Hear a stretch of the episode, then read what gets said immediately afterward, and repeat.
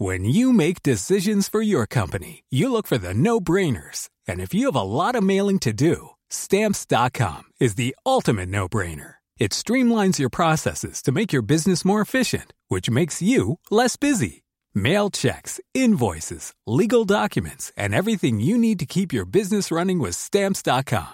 Seamlessly connect with every major marketplace and shopping cart. Schedule package pickups and see your cheapest and fastest shipping options from different carriers. With rates up to 89% off USPS and UPS rates. And with the Stamps.com mobile app, you can take care of mailing and shipping wherever you are. Make the same no-brainer decision as over 1 million other businesses with Stamps.com. Sign up with Code PROGRAM for a four-week trial, plus free postage and a free digital scale. No long-term commitments or contracts. That's Stamps.com. Code Program. Bonsoir à tous, il est 19h, bienvenue dans Ça se dispute, une heure de débat et on les retrouve ce soir, vous les attendez. Julien Drey, bonsoir mon cher Julien. Bonsoir, pourtant j'ai eu un coup de téléphone hein, qui me disait qu'il fallait pas que je vienne. Ah, c'est de la secrétaire d'Europe Écologie des Verts? Ouais, je crois. Bon, on va en parler tout à l'heure. C'est vrai qu'elle a attaqué ses news. vous nous direz ce que vous en pensez. Très intéressant. 19h30, on en parle. Alexandre Devecchio, bonsoir. Bonsoir. Merci d'être avec nous euh, également ce dimanche soir. Tout de suite, je vous laisse la parole, mais avant, le rappel euh, des titres. Et c'est avec Maureen Vidal. Bonsoir, chère Maureen. Après avoir reçu le prix Charlemagne à Aix-la-Chapelle, Volodymyr Zelensky est à présent attendu à Paris. Il avait été reçu pour la première fois à l'Elysée par Emmanuel Macron le 8 février dernier. Il s'agit donc de la deuxième visite du président ukrainien dans la capitale depuis le début de l'invasion russe en Ukraine en février 2022.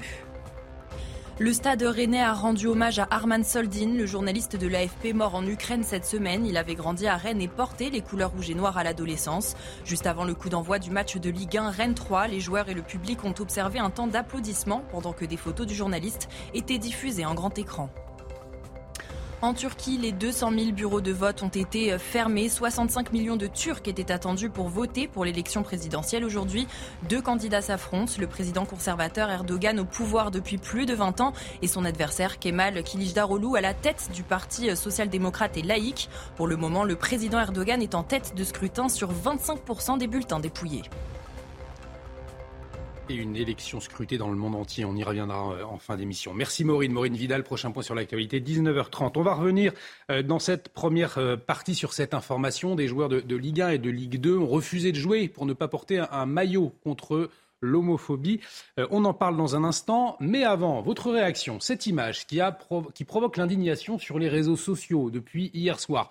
On va la voir ce samedi soir, la chanteuse Lazara, qui représentait la France à l'Eurovision, accusée d'avoir fait un doigt d'honneur à la caméra au moment des résultats.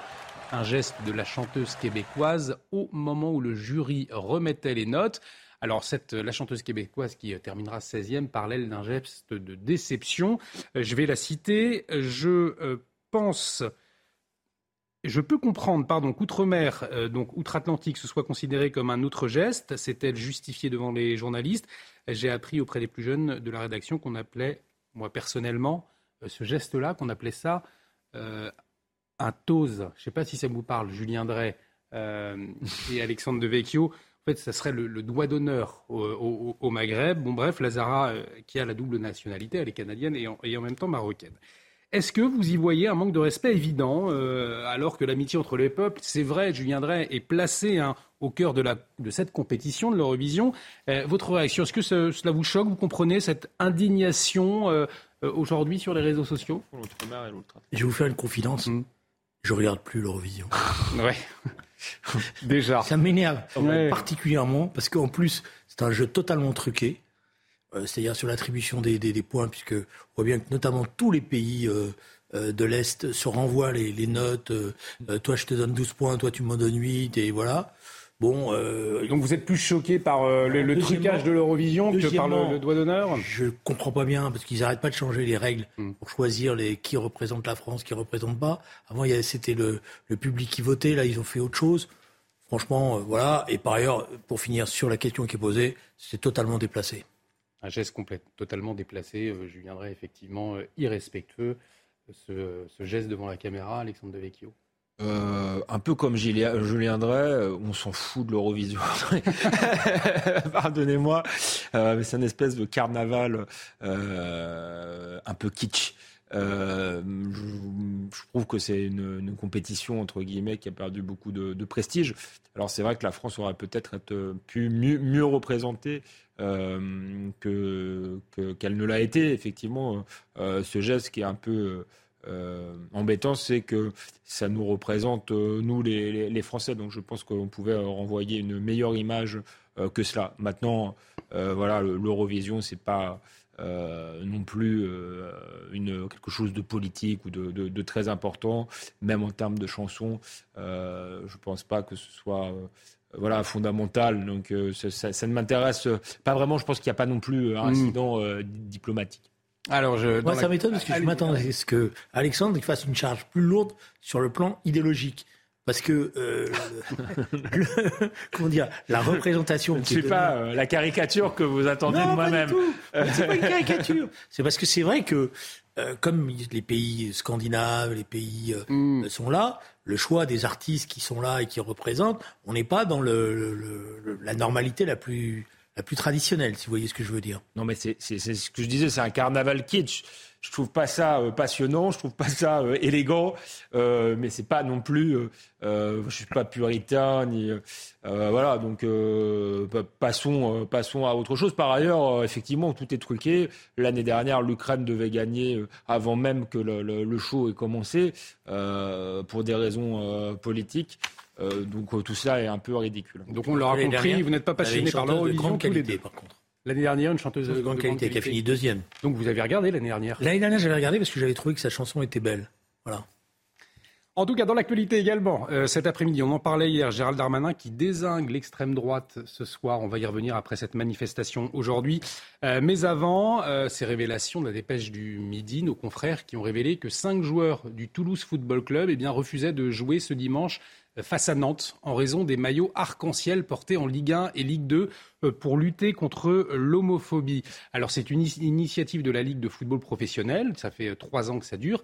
Euh, trois des joueurs de Toulouse étaient en tribune, deux sur le banc de touche, l'un a réagi, on le verra tout à l'heure.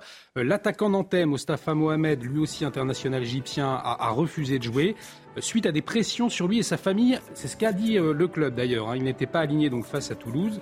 Samedi aussi, le défenseur du club de Ligue 2 Guingamp, Donatien Gomis, a refusé d'arborer euh, ce, maillot.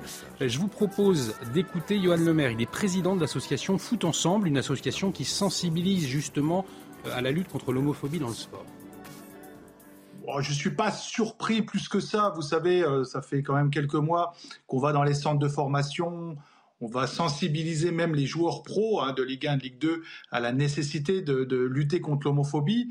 Et on avait sous-estimé le problème. Un grand nombre de joueurs euh, sont, euh, sont coincés avec le sujet. C'est très tabou. beaucoup de joueurs ne souhaitent pas jouer avec le maillot pour plein de raisons. Hein. Ils veulent pas qu'on leur impose euh, une cause ou alors les convictions religieuses. Donc finalement, je suis pas choqué, je, je suis pas étonné. C'est dommage parce que ça va les stigmatiser, ça va ça va montrer une mauvaise image du foot. Mais j'essaye de rester positif à, me dire que tous les autres l'ont porté. Euh, ils ont montré l'exemple, ils ont été solidaires. Euh, ils ont mis de la visibilité sur un vrai problème, hein, qui est l'homophobie dans le sport et notamment dans le foot. Alors, avant de vous entendre, l'un des joueurs a réagi. Il a publié un communiqué. Vous allez le voir, c'est le, euh, le joueur Zakaria Aboukal. Alors, il a justifié, expliqué euh, pourquoi il refusait. Euh, j'ai pris la décision de ne pas prendre part au match aujourd'hui. Je tiens à souligner que j'ai la plus grande estime pour chaque individu, quelles que soient ses préférences personnelles, son sexe, sa religion ou ses origines. Et puis, euh, il poursuit avec les mots suivants. Le respect est une valeur que j'estime beaucoup. Il s'étend aux autres, mais il englobe aussi le respect de mes propres croyances. C'est pourquoi je ne pense pas être la personne la plus apte à participer à, cette campagne. Est-ce que Julien Drey euh, les sportifs de haut niveau, ils ont un devoir d'engagement pour les, causes portées par la Ligue euh, professionnelle de football. Et on l'a bien compris, derrière, il y a aussi des, raisons culturelles pour certains joueurs, des pressions aussi, c'est ce qui s'est passé à Nantes. À partir du moment où c'est une décision de la Ligue euh, professionnelle, que ça a été visiblement accepté par les, instances, c'est une discussion, je pense que ça fait partie de, des grandes causes que, je veux dire, le sport doit porter. C'est vrai que la lutte contre l'homophobie, contre aussi le sexisme, contre le racisme aussi, et notamment, bon, ça, fait partie du sport. Après, il ne faut pas politiser non plus tout. je veux dire, voilà. alors, ce qui me gêne le plus, bon, je peux comprendre des fois que que des fois il y a des, des, réticences ou des choses comme ça. Mais visiblement, ce qui me gêne, c'est que visiblement, il y a eu des pressions. Et hmm. on voit bien que ces pressions, on les situe à peu près. Voilà. Et, ça, c'est insupportable. Alors, il y avait une initiative qui avait provoqué quelques remous. Cette initiative, déjà l'année dernière, c'était euh, l'international sénégalais Idrissa Gana Gueye. Il était milieu de terrain du PSG, où il joue aujourd'hui à Everton. Et il avait déclaré forfait, euh, Alexandre De Vieco, pour ne pas porter ce maillot. Et il avait reçu un flot de soutien au Sénégal. C'est-à-dire que tout son pays était derrière lui pour le soutenir dans, cette démarche. Donc ça dit aussi quelque chose de la différence de, culture aussi euh, euh, entre les joueurs aujourd'hui en France. Oui, c'est une, réalité. Alors, comme Julien Dresse, il y a des pressions, notamment des pressions euh, liées à l'islam politique, effectivement, c'est inquiétant. Mais moi, je pense que euh, les footballeurs sont là pour jouer au football, pas spécialement pour euh, défendre une cause. Par ailleurs, ils peuvent choisir la cause qu'ils ont envie de défendre. Et enfin, moi, je vais peut-être euh, vous choquer, mais j'ai toujours eu un problème avec le, drapeau arc-en-ciel. Si vous voulez qu'on lutte contre les discriminations, contre l'homophobie, c'est une chose. mais en faire un drapeau comme si c'était une communauté ou une nation. Je ne suis même pas sûr que ce soit un service à rendre aux homosexuels. Il y a beaucoup d'homosexuels qui veulent vivre leur sexualité de manière anonyme, qui n'ont pas envie d'être euh, réduits à cela. Donc, euh, en faire un drapeau, j'ai jamais trouvé que c'était une stratégie euh, super intelligente. Et je comprends très bien que des footballeurs n'aient pas envie de, de, porter ce type de, drapeau. Oui, mais là, le problème, c'est pas. Bon, on peut discuter sur le drapeau, mais euh, c'est un symbole, surtout. Je veux dire, c'est comme porter un, un pin à un moment donné contre le racisme, si vous voyez ce que je veux dire. euh, oui, mais ça a jamais été euh, très. Je sais que vous avez adoré ça toute votre vie. Je suis pas sûr que ça ait fait beaucoup reculer le racisme, mais. Oh, ça a quand même été utile, mais ça. Quand j'écrirai mes mémoires, mes mémoires, vous aurez droit à un chapitre. Très bien, je lirai ça euh, là-dessus. Euh, mais je veux dire, moi, ce qui me gêne, c'est euh, l'idéologie qui est portée, parce que l'homophobie, c'est pas telle ou telle religion. Hmm. La, lutte contre l'homophobie, c'est une valeur universelle. C'est comme la lutte contre le sexisme, c'est comme la lutte contre le, racisme. Je veux dire. Et, donc, s'il y a euh, des, éléments euh, discriminants dans, dans, ces religions, elles doivent être combattues. Voilà.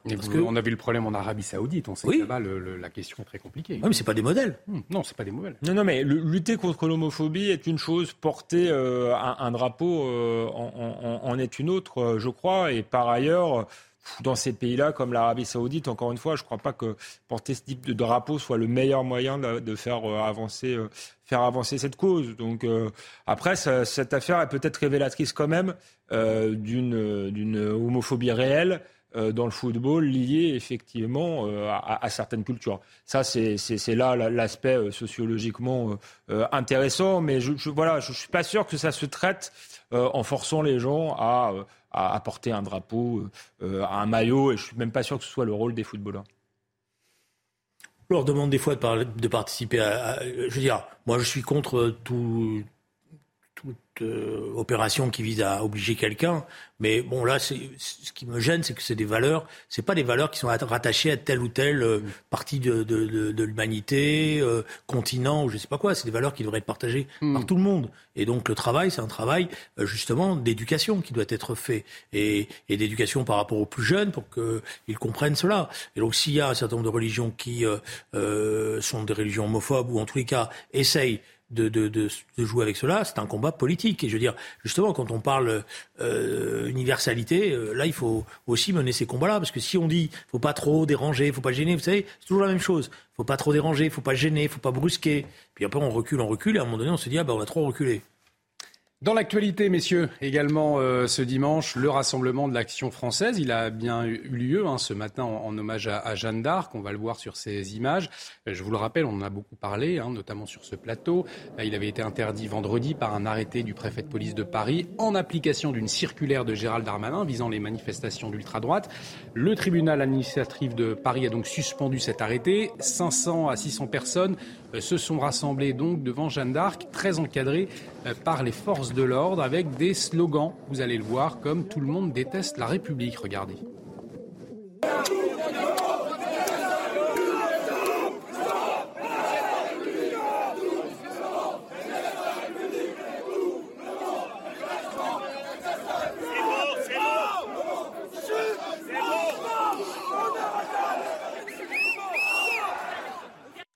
Cette séquence, eh bien, elle a fait réagir Gérald Darmanin en fin d'après-midi par voie de tweet. Voyez ce qu'il a dit. Les attaques contre la République sont inacceptables. L'extrême droite a encore montré son visage nauséabond. Voilà pourquoi nous avions demandé l'interdiction de cette manifestation avant la décision du tribunal administratif de Paris qui nous a enjoint de l'autoriser. Alexandre de Vecchio, on n'a pas le droit de dire tout le monde déteste la République, Alors, on euh, dans la rue. Plusieurs choses, quand on voit les images, ils n'ont pas l'air d'accord entre eux. Certains veulent les, les, faire taire, donc moi je crois qu'ils ont été particulièrement euh, idiots euh, de crier ce slogan. Maintenant, rien ne, l'interdit. Ce sont des monarchistes, donc on se doute qu'ils n'aiment pas tellement la République. Ce ne sont pas mes, mes idées mais je trouve que le, ministre de l'Intérieur en fait beaucoup. Et puis le, le, côté olfactif avec nauséabond, moi j'en peux plus de ce type euh, de discours politique. C'est un peu comme les drapeaux, ça sert à rien, ça a jamais fait reculer euh, l'extrême droite euh, pour autant. Donc moi je suis pour le maximum de liberté d'expression. Il se trouve que je suis républicain, mais je tolère qu'il y ait des groupes en marge qui veulent rétablir la monarchie. c'est bien leur droit. Je, je crois que c'est très marginal et que ça ne menace pas la République. La République est plus forte que ça et justement elle s'honorait à respecter ses, plus ses, propres principes en République et en démocratie. on tolère des, des, opinions qui ne sont pas les nôtres. Et Julien Drey, il en fait trop, Gérald Darmanin, ce soir, au vu des images, hein, au vu de, ce que vous avez vu et, de la réaction du... Les images, là, ça point de vue, elle lui donne raison. Elle lui donne raison, parce que c'est vrai que bon, moi je veux bien toutes les idées qu'on veut euh, mm. s'exprimer, mais voir des gens qui viennent expliquer que la République c'est la gueuse, parce que c'est ça qui a été dit dans la manifestation. Mm. La gueuse. C'est un, vocabulaire très typé. C'est-à-dire c'est le vocabulaire des années 30 euh, qui était de tous les groupuscules d'extrême droite, antisémites, etc., etc. Alors moi je suis pour qu'ils existent de manière marginale euh, s'ils veulent, mais c'est intéressant de voir quand même qu'il y a aujourd'hui quand même dans la société, pardon, des groupes qui continuent à véhiculer ce genre d'idéologie. Et c'est vrai que là, les images, elles vont lui donner quelque part raison, parce qu'elles elles sont choquantes, ces images-là. Voilà, excusez-moi, elles sont choquantes. Des images qui donnent raison à Gérald Darmanin? Ah, Je crois qu'ils ont été surtout les idiots utiles euh, de, Gérald Darmanin, qui par ailleurs aura fait une grande publicité à l'action française dont certains avaient sans doute oublié l'existence, euh, et qui là renaît de, renaît de ses cendres, euh, et, oui, et joue la, caricature sans doute qu'on attend d'elle. Après, moi, je considère que c'est quand même une grande diversion politique. Pour faire oublier notamment les violences permanentes des Black Blocs dans les manifs auxquelles l'État a été incapable de, de, mettre, de mettre fin. Donc, euh, donc je pense qu'on est vraiment dans, dans, la, dans, la, petite politique de, de, de, posture, si vous voulez. Et je ne suis pas particulièrement inquiet euh, du poids de l'AF dans la société française aujourd'hui. Euh, ne minorons pas quand même ce qui est en train de se passer dans la société française. Mmh. dire, c'était des groupes qui avaient quasiment disparu. La preuve, c'est que beaucoup Je vous dis, Gérald Darmanin euh, les fait réapparaître. Euh, beaucoup d'entre nous leur donne de la visibilité.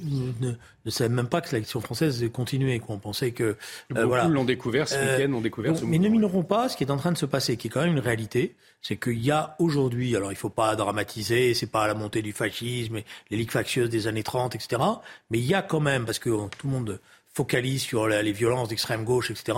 Il y a aujourd'hui une réorganisation qui n'est pas dans, du côté du Front National, qui est à côté du Front National, hein, parce que je ne confonds pas les choses. Rassemblement National. Le Rassemblement National, excusez-moi, j'ai gardé des vieux euh, mais il y a aujourd'hui des groupes qui se réorganisent et qui retrouvent les bonnes vieilles méthodes euh, de violence, euh, de comportement anti-républicaine, d'antisémitisme, etc. Et il ne faut pas minorer quand même ces groupes-là. Là, il n'y a, pas de, a pas de violence. Il n'y a pas de trouble à l'ordre public. Il n'y a pas de violence physique. encore une fois, je ne suis pas d'accord avec leur slogan. Je trouve qu'ils sont bêtes, qu'ils font de la publicité à Gérald Darmanin, mais ils sont très peu, très peu, ils sont non violents. Et du reste, personne n'aurait parlé de cette manif.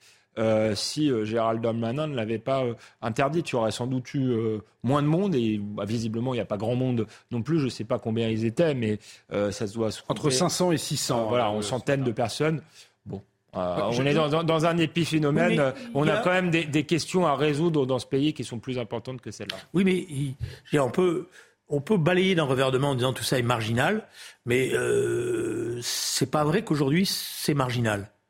C'est pas vrai. C'est-à-dire que dans beaucoup de villes, vous avez des groupes violents qui sont reconstitués et qui commencent à retrouver, je vous ai dit, les bonnes vieilles méthodes, c'est-à-dire les méthodes de ratonnade, les méthodes d'agression contre les militants euh, de gauche et d'extrême gauche pas qui sont pas les bad blocs, c'est simplement des militants qui distribuent des tracts. Je signale que les attaques dont a été victime le maire euh, de, Saint-Véran, je crois, Saint-Brévin-les-Pins dans le Loire-Atlantique. voilà, pardon. Hmm. Euh, elles, étaient, elles, étaient marquées. C'était pas voilà. Donc, faut pas quand même minorer le comportement de ces choses-là. il y, a le maire de Saint-Brévin. On verra ce que donne ce que donne l'enquête.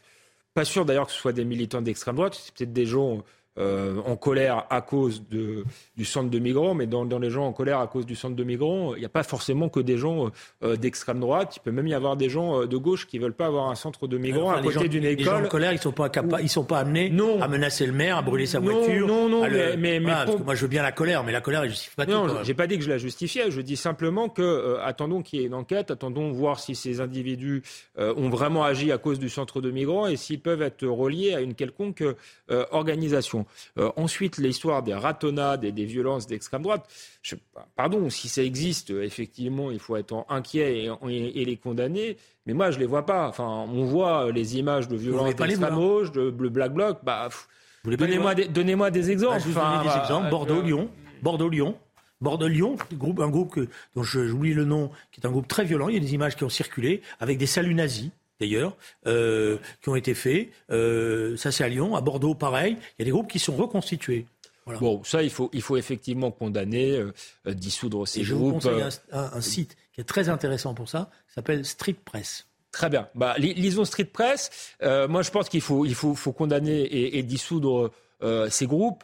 Mais là, euh, on ne montrera pas de l'idée qu'il y a une posture euh, politicienne, que c'est dans un timing très précis, avant les élections européennes, après les retraites et après le saccage des Black Blocs, et après, sur le fond, alors on peut être inquiet de, ces groupuscules d'extrême droite, mais on peut aussi être inquiet euh, d'un gouvernement qui méprise un peu les règles de, la démocratie, ou euh, parce que malgré tout, même si je suis en désaccord euh, avec la F, je ne veux pas que le champ de la liberté d'expression se réduise. Et encore une fois, c'est la grandeur, du moment que ce n'est pas interdit par la loi, c'est la grandeur de la, de la République de tolérer des opinions différentes. Alors, même elles sont marginales et détestables. Ce n'est pas ce que pense Sandrine Rousseau à ce sujet-là. Je vous, je vous propose de, l'écouter. Elle n'a pas compris hein, la levée d'interdiction par le tribunal administratif. Écoutez-la on interdit une manifestation d'extrême droite, non pas sur la base d'un droit ou pas à manifester, on interdit une manifestation d'extrême droite au nom des propos qui sont tenus par le mouvement qui organise. Là, en l'occurrence, l'Action française.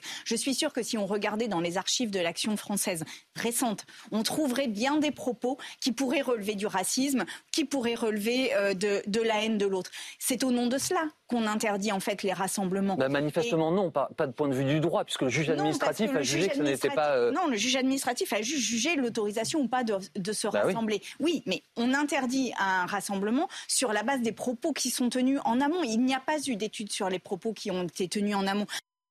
Alors Julien, pour Sandrine Rousseau, il faudra interdire une manifestation sur la base des propos euh, tenus en amont, ce qu'elle rappelle. Là, je pense que c'est le dérapage. Parce que si on commence à rentrer euh, euh, là, qui juge, et la justice, elle n'est pas là pour juger les idées.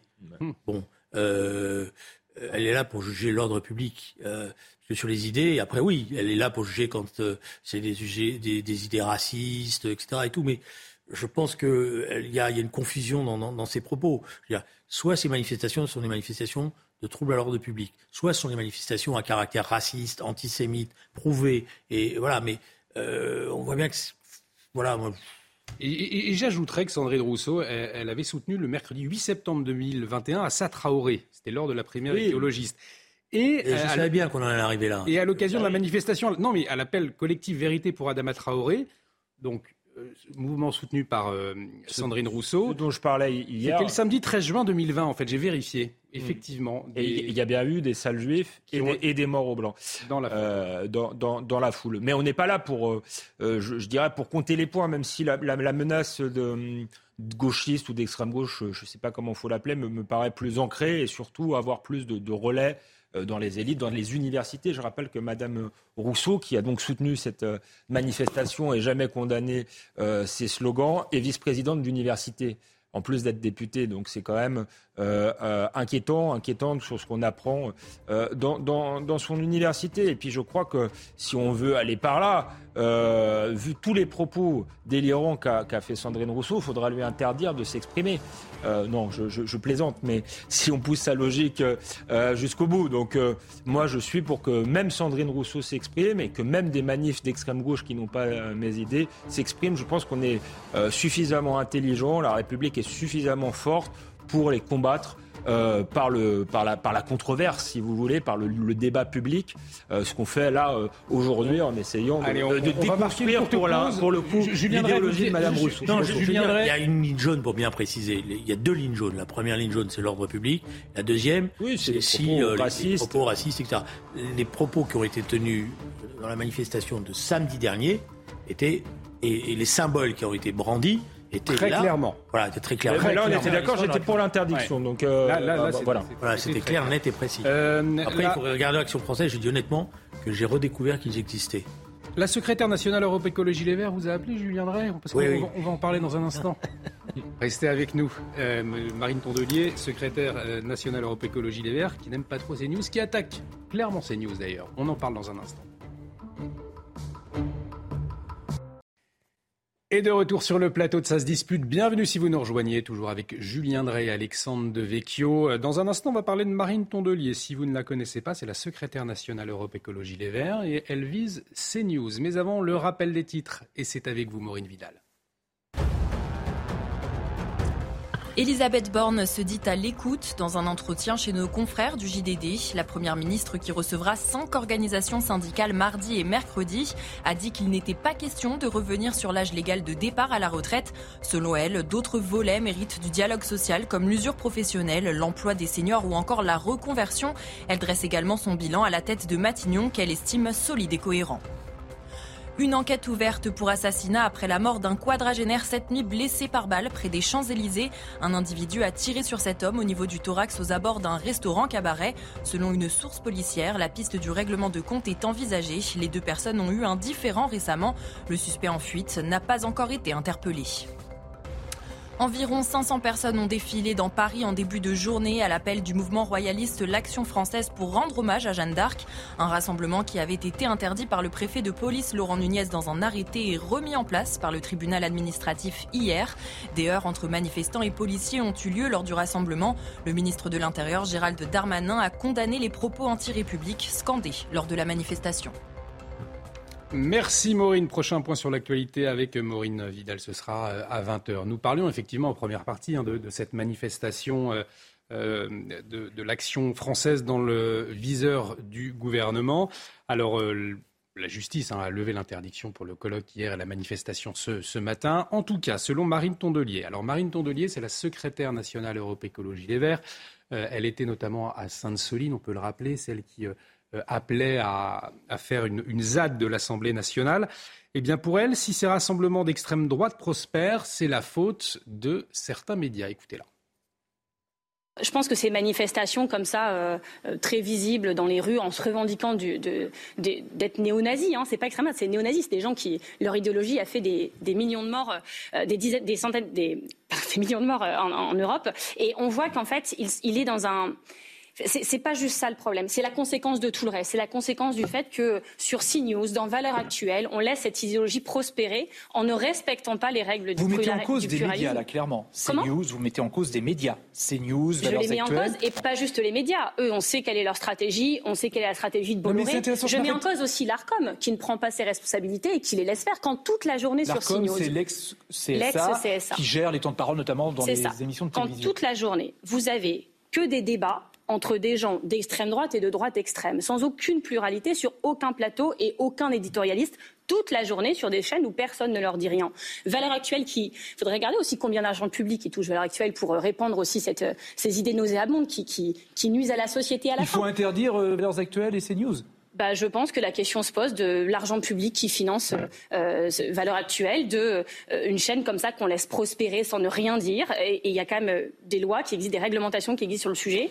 Donc oui, euh, on a un problème et ça conduit à la fin à ce genre de manifestation, une impunité en tout cas ressentie par l'extrême droite de ce pays. Marine Tondelier, d'ailleurs, qui venait volontiers lors de la présidentielle hein, sur, sur CNews, hein, on, peut, on peut le rappeler. Je suis heureux, de, heureux de savoir que euh, Julien Drey d'extrême droite ou de droite extrême. Oui, c'est vrai. Marine Tondelier ne doit pas regarder, ça se dispute. Pourtant, une émission très regardée, hein, et notamment très regardée, grâce à vous, Alexandre Devecchio, et grâce à Julien Drey aussi. Et ce débat, je le connais, puisque c'est pas, pas vous faire de trahir de secret qu'un certain nombre de gens qui me reprochent euh, régulièrement euh, d'être sur ce plateau, de venir, euh, d'accepter. Moi, d'abord, premièrement, depuis mon plus jeune âge, je crois à la force de mes idées. Et je crois à la capacité de convaincre autour de mes idées. Et je pense qu'on avance en politique parce qu'on est capable de défendre ses idées et de convaincre, pas parce qu'on prend des interdits. Voilà. Et quand on n'en est qu'à réduire sa, présence, son comportement politique euh, par la crispation sur le plan des interdits, moi, d'après moi, ça veut dire qu'on a quelques faiblesses. Parce que moi, je cède volontiers ma place, hmm. sans problème, à Marine Tondelier, qu'elle vienne là et qu'elle apprenne. Parce que c'est pas si simple que d'être toujours dans un univers où on n'a que des gens qui sont d'accord avec vous. C'est facile dans une assemblée mmh. générale des Verts, même si, si c'est compliqué parce qu'ils ont des débats. Mais bon, en fait, voilà. Moi, j'en ai fait aussi dans des réunions, des meetings où j'avais le plus souvent des gens qui étaient plutôt euh, d'accord avec nous, qui venaient nous aider, nous soutenir. Mais ce qu'il faut, c'est convaincre les gens qui ne sont pas d'accord avec vous. Voilà. Et, la force du débat, c'est de permettre de semer, euh, je dirais, le, trouble, le trouble au sens positif du terme, d'interroger, de montrer que, et puis d'apprendre soi-même. Bah, je vais être honnête avec vous, moi j'apprends parce que je me dis tiens, cet argument il marche pas. Tiens, là j'ai pas j'ai bien j'ai pas assez affiné, là j'arrive pas à convaincre. Donc il faut que je modifie mon argumentation. Voilà, c'est ça. Et dans une campagne électorale, quand vous sonnez, vous faites du porte-à-porte, quand vous sonnez du tract, pour convaincre les gens, bah, vous êtes obligé de vous confronter à eux.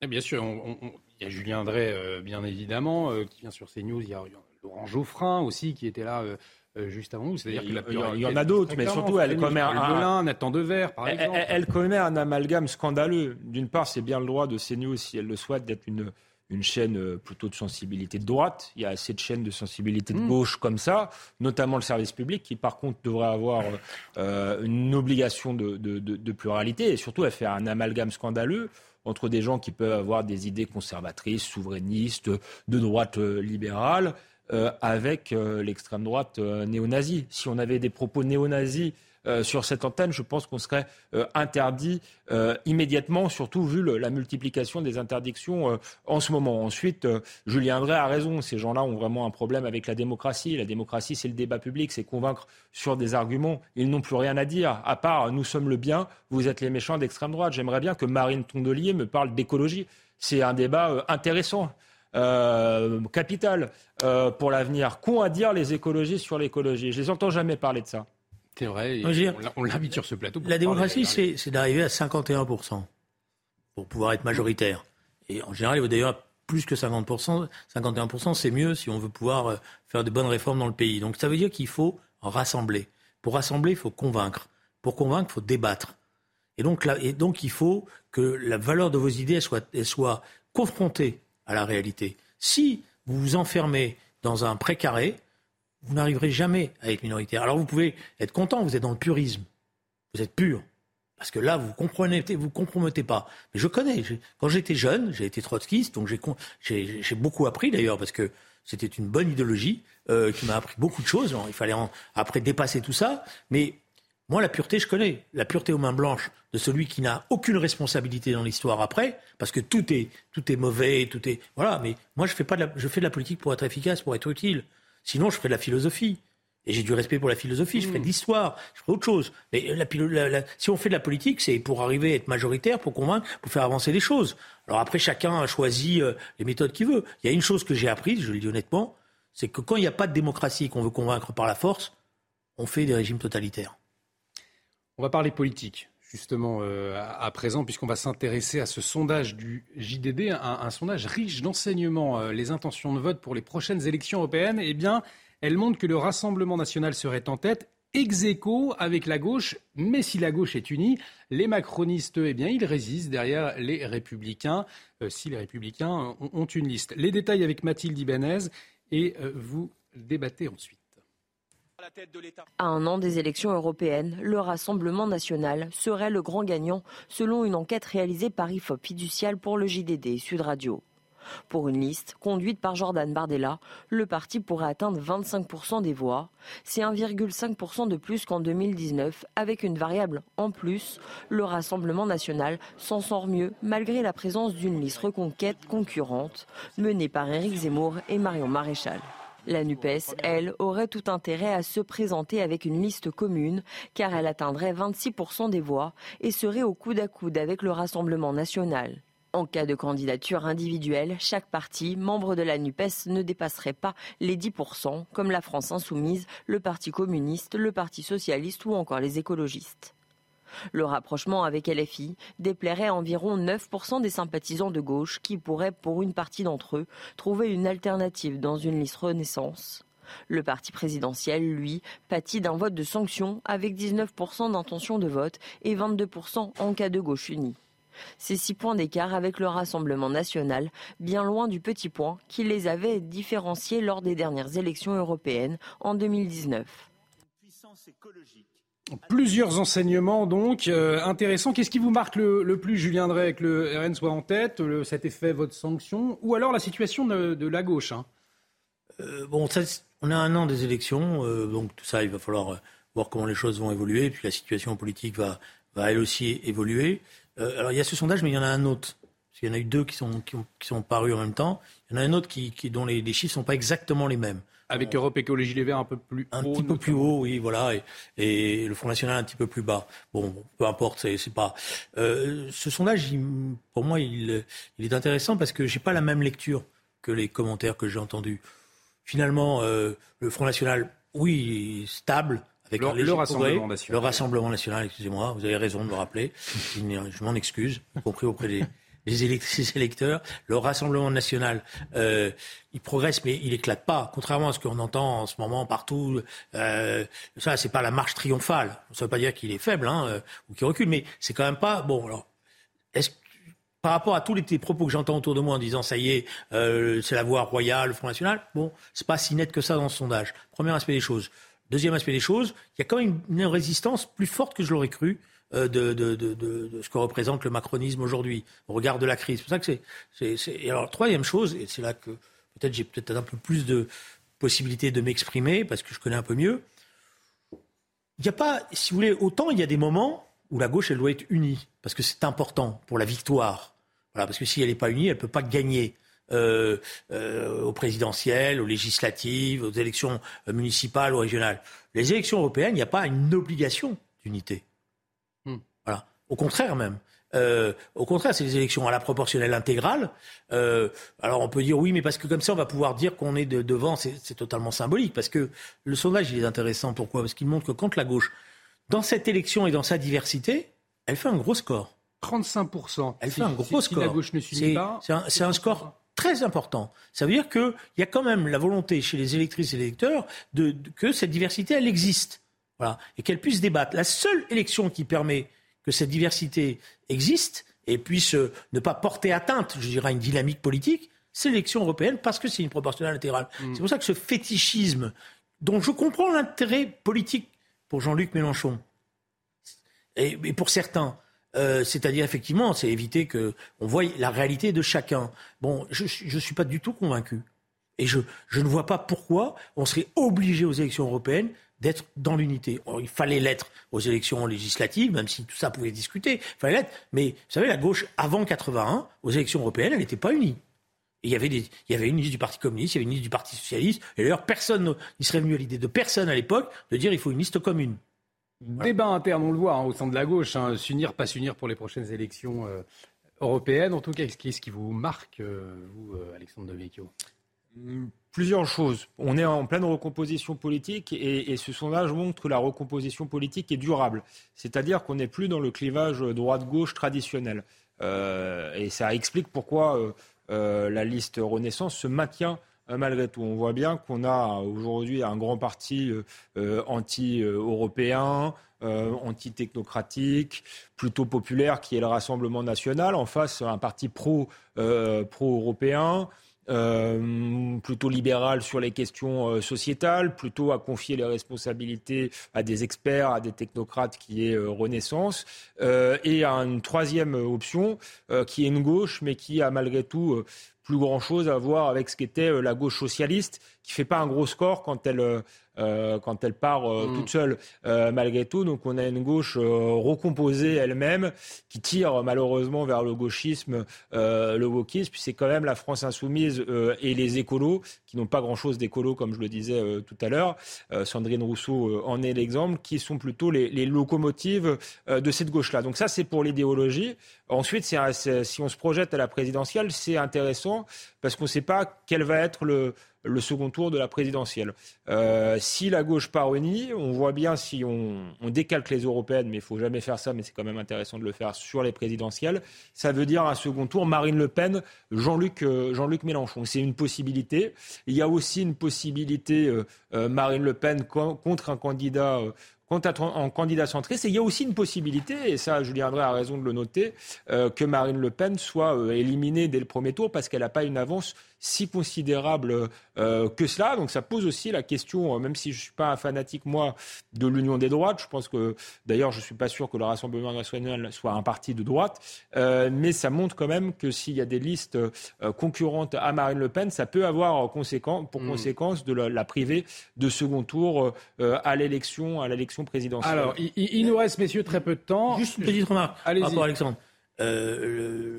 c'est pas vrai que c'est la, France insoumise et les écologistes qui mènent la danse.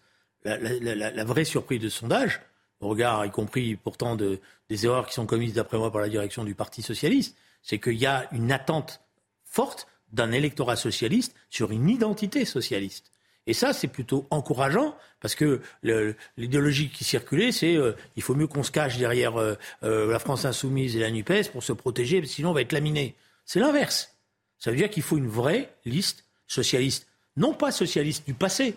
Ce C'est pas, les, pas le socialisme de, de, de, 2017. C'est un socialisme qui se recompose, qui se redéfinit, qui, qui, qui se modernise. Mais il y a cette attente-là et il y a un espace politique. Moi, j'aime bien. Il, nous reste quelques... On va parler actualité internationale. Non, juste une seconde. J'aime bien la pluralité et euh, je trouve que c'est mieux pour, euh, pour les électeurs. Mais on voit bien que si on se projette à l'élection présidentielle, euh, s'il y a des divisions, peut y avoir d'énormes surprises. Je parlais des divisions dans le camp de Marine Le Pen, dans le camp de la gauche. Il peut y en avoir aussi dans le camp centriste, avec plusieurs candidats centristes, plus des candidats euh, LR. Euh, et là, euh, pour le coup, le, second tour Mélenchon-Le Pen est plus du tout. c'est vraiment ce que ça monte, et plus du tout. voilà. À la condition, impossible. À la condition que le candidat qui sorte majoritaire dans la gauche, c'est Jean-Luc Mélenchon. Or, soyons sérieux. Euh, soyons sérieux, c'est pas, c'est pas une bonne. Ça arrivé trois fois. non, c'est pas soyons sérieux d'ailleurs. Mais regardons, ça veut dire quand même qu'il n'y a pas un désir dans la gauche qu'une quatrième fois, ça soit Jean-Luc Mélenchon qui porte les couleurs de toute la gauche rassemblée. Il a des qualités, je, je le reconnais, mais je pense qu'il a fait des erreurs, notamment avec la chance historique qui lui avait été donnée en 2017, et qu'il y a une demande d'attente d'autres choses, notamment sur le plan des idées. Parce que je ne pense pas que la gauche puisse gagner dans ce pays si elle n'est pas capable de répondre au mot MAUX de la société. Il nous reste que trois minutes, malheureusement, je vous laisse vous entendre sur cette actualité internationale majeure. Il y en a deux. Volodymyr Zelensky euh, qui doit arriver euh, ce soir à Paris. Et puis il y a aussi les élections euh, en Turquie, un, scrutin regardé de, très près hein, dans le monde entier. On va avoir les précisions avec notre correspondance sur place, Shona Batacharia, et puis vous réagissez ensuite. Le taux de participation est souvent entre 85 et 90% en Turquie et on peut s'attendre à plus étant donné l'importance de cette élection. Des accusations de fraude se font déjà entendre, photos et vidéos sur les réseaux sociaux à l'appui, car ce dimanche, c'est l'identité même du pays qui est en jeu en ce centième anniversaire de la fondation de la République turque. D'un côté, il y a celui qui incarne l'espoir, le renouveau, voire la rupture, Kemal Kılıçdaroğlu, candidat laïque d'une opposition enfin réunie et qui promet de renvoyer 4 millions de Syriens dans leur pays. De l'autre, Recep Tayyip Erdogan, islamo-conservateur à la tête du gouvernement depuis plus de 20 ans et qui défend une image traditionnelle de la famille. Mais certaines réalités sont indiscutables. L'économie en faillite, une jeunesse sans espoir et une très large zone à reconstruire suite au terrible tremblement de terre de février. Les résultats s'annoncent serrés et contestés. Un enjeu, Alexandre Vecchio, pour l'identité même de la Turquie, mais au-delà, dans un contexte géopolitique, on le sait, euh, très sensible aujourd'hui, où tout bouge finalement.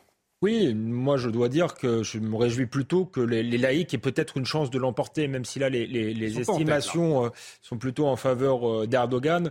Je trouve que ce serait bien pour l'Europe, pour, pour l'Occident, en réalité, d'avoir un voisin turc qui ne vire pas vers, vers, vers l'islamisme. Maintenant, je pense qu'on n'a pas un démocrate libéral face à un conservateur islamiste. C'est plus compliqué que ça. Ce sont tous les deux des nationalistes. Et je ne suis pas sûr que sur le plan géopolitique, ça change complètement la donne, même si je, souhaite un changement de donne. Et ensuite, si par bonheur le, le, candidat laïque l'emporte, il faudra aussi que l'Occident soit subtil, parce que je pense que le en faire justement le candidat de, l'Occident, ce serait lui rendre le plus mauvais service. La, Turquie est un État souverain, c'est au peuple turc de décider. Julien Drey. Sur le résultat, il faut attendre, parce que vous savez comme moi que les premiers résultats qui tombent sont les résultats d'abord des provinces rurales. C'est dans les métropoles que l'opposition était forte, c'est là qu'elle a fait ses plus grands rassemblements, même si je pense qu'Erdogan va s'en sortir à la fois par la triche, parce qu'il y aura triche. Euh, on a déjà des tas d'éléments, qu'il a été énormément aidé par tous les réseaux Internet pro-poutiniens dans ces derniers jours qui ont passé leur temps, ce qui a ont passé leur temps à, faire toutes les, petites vidéos, euh, vous savez, qu'il y a des petites euh, pastilles vidéo contre le candidat laïque. Maintenant, il faut attendre le, résultat. Et, final. Julien Drey disait aussi un élément euh, intéressant à la pause. oui, le, vote des diasporas euh, turcs euh, va être, pourrait faire basculer l'élection et malheureusement en faveur de Erdogan. en faveur de Erdogan. Donc, il faudra s'interroger pourquoi les Turcs français, allemands votent pour un candidat islamiste. Il faudra regarder.